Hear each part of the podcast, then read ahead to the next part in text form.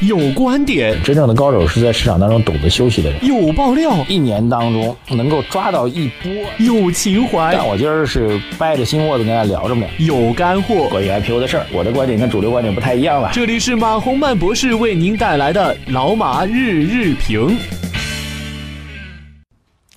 啊，各位老马日评的听众朋友们，大家早上好。二零一八年的二月九号，星期五啊，这个昨天晚评稍微任性了一点点啊。这个编辑问我有没有晚评啊？因为昨天下午比较忙，啊，其实是比较忙啊，因为昨天下午正好到晚上吧，啊，两个事情啊，一个是我自己的母校上海社科院啊，这个有一场活动，结束之后呢，马不停蹄的又去参加我们上海交通大学的一场活动啊，所以就没时间录啊。然后编导问我有没有什么话要说，我就开个玩笑啊说这个微信公众号“财经马红漫”的点击量下降了。啊，不是不高兴了，生气了，不平了。呃，编辑说行，任性啊。后台很多朋友在问啊，很多朋友在也在表达他们的观点，说跌了，没人玩了，自然没人看了。马老师别生气啊。呃，也有朋友说耍什么大牌啊？这个开个玩笑，我觉得啊，这个跟大家解释一下。呃，原因呢，其实就是当市场趋势完全没有落定的情况下，其实也没什么。就从操作层面没什么可说的啊，包括这两天很多朋友在问说这个到底什么时候见底啊？我们要不要建仓啊之类的？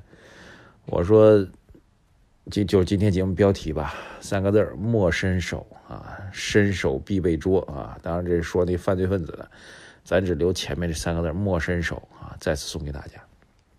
果然，这个昨昨天晚上各位又看到了啊，欧洲基本上普跌百分之二啊，美国更猛，道指又跌了一千点。跌幅是百分之四点一五，纳斯达克百分之三点九，导致这一跌呢，实际上是把前两天的那反弹又全部吃掉了，不仅全部吃掉了，而且再创新低啊！当然 A 股也是，A 股也是把那反弹吃掉，然后再创新低啊！昨天 A 股的低点已经比去年年底那反弹那起点还要低了啊，俨然进入到新一轮的这个下跌的大通道当中去啊！所以在这种情况下，千万不要。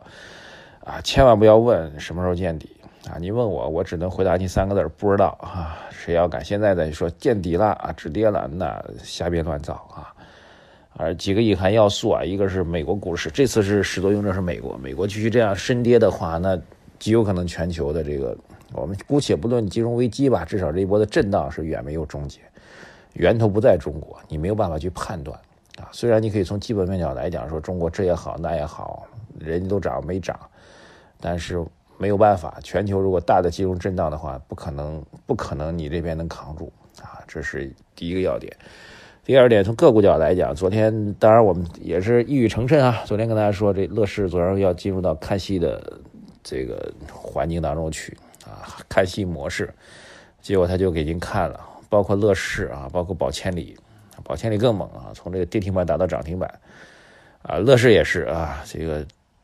跌停打开，然后暴涨啊，差一点冲到涨停啊！第一个要呼吁的是，建国们要查一查，到底哪些资金在买，其中有没有违规的操纵股价的非法行为，这是第一个坚决要呼吁的。第二，对于大多数投资人来说，除非您是那种刀口舔血式的投资，否则千万不要介入啊！历史经验来讲，这种深跌的股票，连续多个跌停板之后，然后突然打开，放巨量打开，往往啊。当然，我只能说历史上啊，大多数情况下后面还会继续跌下去啊，继续看戏模式，千万不要参与啊！后台居然有朋友给我留言说，我估计你买乐视了，你亏惨了吧？哈哈哈！我脑我都快崩溃了啊！我怎么可能买乐视？好吧，这是关于第二点啊。第三点，这个个股的风险都在急剧的膨胀啊。宏观层面的强力的去杠杆，让那些高杠杆的公司，包括我之前提到很多上市公司的杠杆或者借款是违规违法式的隐藏在后面的。我们用圈子里面的话叫做暗保，啊，就是偷偷的把这钱借过来，然后双方不签订合同，或者这合同不对外公开，是一个抽屉合同，出了事才拿出来这种合同，啊，这种状况在 A 股市场当中其实挺多的，我只能说挺多的。呃，至于是不是您那公司，啊，我不知道啊。然后，但是呢，甚至明面上已经公开的股票质押，然后由于股价下不断的下跌，导致的这个爆仓或者平仓风险的公司数量已经越来越多了啊，所以在个股层面风险也是极为加大。所以以上这几个要素吧，千万不要急于去，千万不要急于去建仓。还是那句话，首先得止跌，然后确认底部，确认底部之后重新回找这个上涨的通道，那是一个漫漫征途啊，至少至少至少也得需要一个月的时间啊。所以你何必找那急呢？基本观点就是这样啊，然后消息面上当然很多的，但是我觉得这个时候你看，昨天当然出的进出口数据还不错了，那这种情况下，宏观数据就已经不管用了啊。改天有时间再详细跟大家聊这些东西，好吧？所以必须得承认，现在我们不不叫它股灾，也不叫它金融危机，我们至少要叫它全球的金融市场大震荡啊。在这种情况下，呃，还是那句话，跑快跑，赶紧跑。啊，当然你现在没跑，如果套得深的话，我也不知道你该怎么着，因为我已经讲过了。另外一个就是我们只能耐心的等待，如果空仓的话，那耐心等待，好吧，会有机会的，一定会有机会的，而且这次跌下来应该是更好的机会的酝酿，非常好啊。所以我之前说跑快跑，赶紧跑，今天说好，很好，非常好，跌下来好事儿。呃，节目最后讲一点点，昨天我跟我在这个这个这个母校活动上跟大家分享的一个小故事啊，因为。最近这个大家投资情绪都不太好嘛，后台很多人在抱怨，我在讲我自己的人生的一个小故事，啊，希望给大家来一点点正能量啊。因为回到母校，所以我就跟大家分享我自己读书的一个经历。我说我自己读书找工作，那时间节点发现天然的和金融危机都联系在一起的，特别的悲催啊。我是九八年大学本科毕业的，九八年的时候正好是东南亚金融危机。九八年毕业的时候，其实已经找好工作了，就想去那个国有的外贸企业。那时候外贸还是专营，什么叫专营呢？就是不是所有企业都可以自己做进出口。你要做进出口呢，必须得通过外贸企业，因为他们才有进出口的这个这个这个资质，就叫专营嘛。然后那所以外贸企业当然是肥差了啊。最后的结果各位知道，九八年金融危机，然后呢？这个外贸企业肯定就不招人了，没活嘛，招个屁人！对，所以我第一次找工作就因为东南亚金融危机受到巨大的重挫啊。当然现在来看好事啊，因为外贸专营权很快就放开了，专业的国有外贸公司后面就一塌糊涂啊。但我因此呢，到媒体去做实习生了啊，这是第一次。第二次是在我是零一零二年这个硕士毕业啊。然后硕士毕业的时候正好赶上什么呢？这个纳斯达克泡泡沫崩盘，各位还记得吧？就是九九年那一波，中国叫五幺九啊，美国就是纳斯达克那一波崩盘的时候，找工作也极其痛苦啊。因为我学经济的人，最好的工作肯定是做金融的。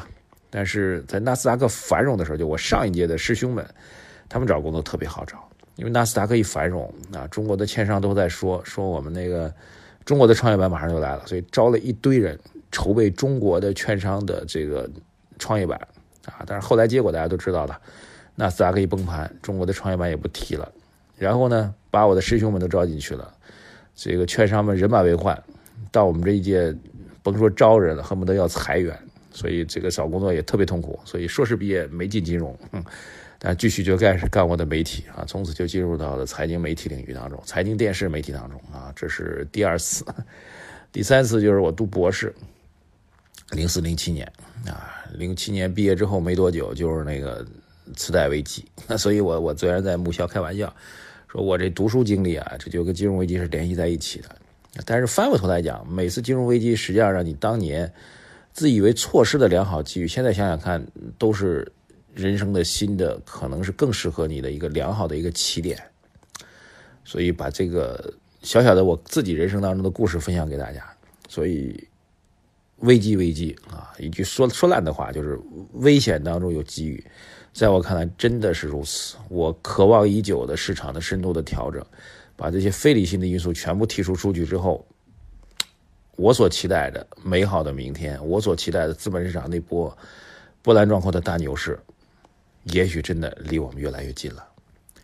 好吧，节目最后恳请大家一定要在微信公众号“财经马红漫”。点赞、留言、转发，而且一定要推荐给您身边的各位朋友，透过您的朋友圈，透过您的各个群推荐给大家啊！点击量下降，本人还是真的有点伤心的啊！好吧，安慰一下受伤的心灵啊！好像今天最后一个，本周的最后一个交易日，下周还有三天，好像是吧？除夕应该是放假的。啊，谢谢大家，我在微信公众号“财经马红漫”等待着你们的留言啊！这几天我如果有时间的话，各位的留言我都会逐一来做回复。谢谢大家，再见。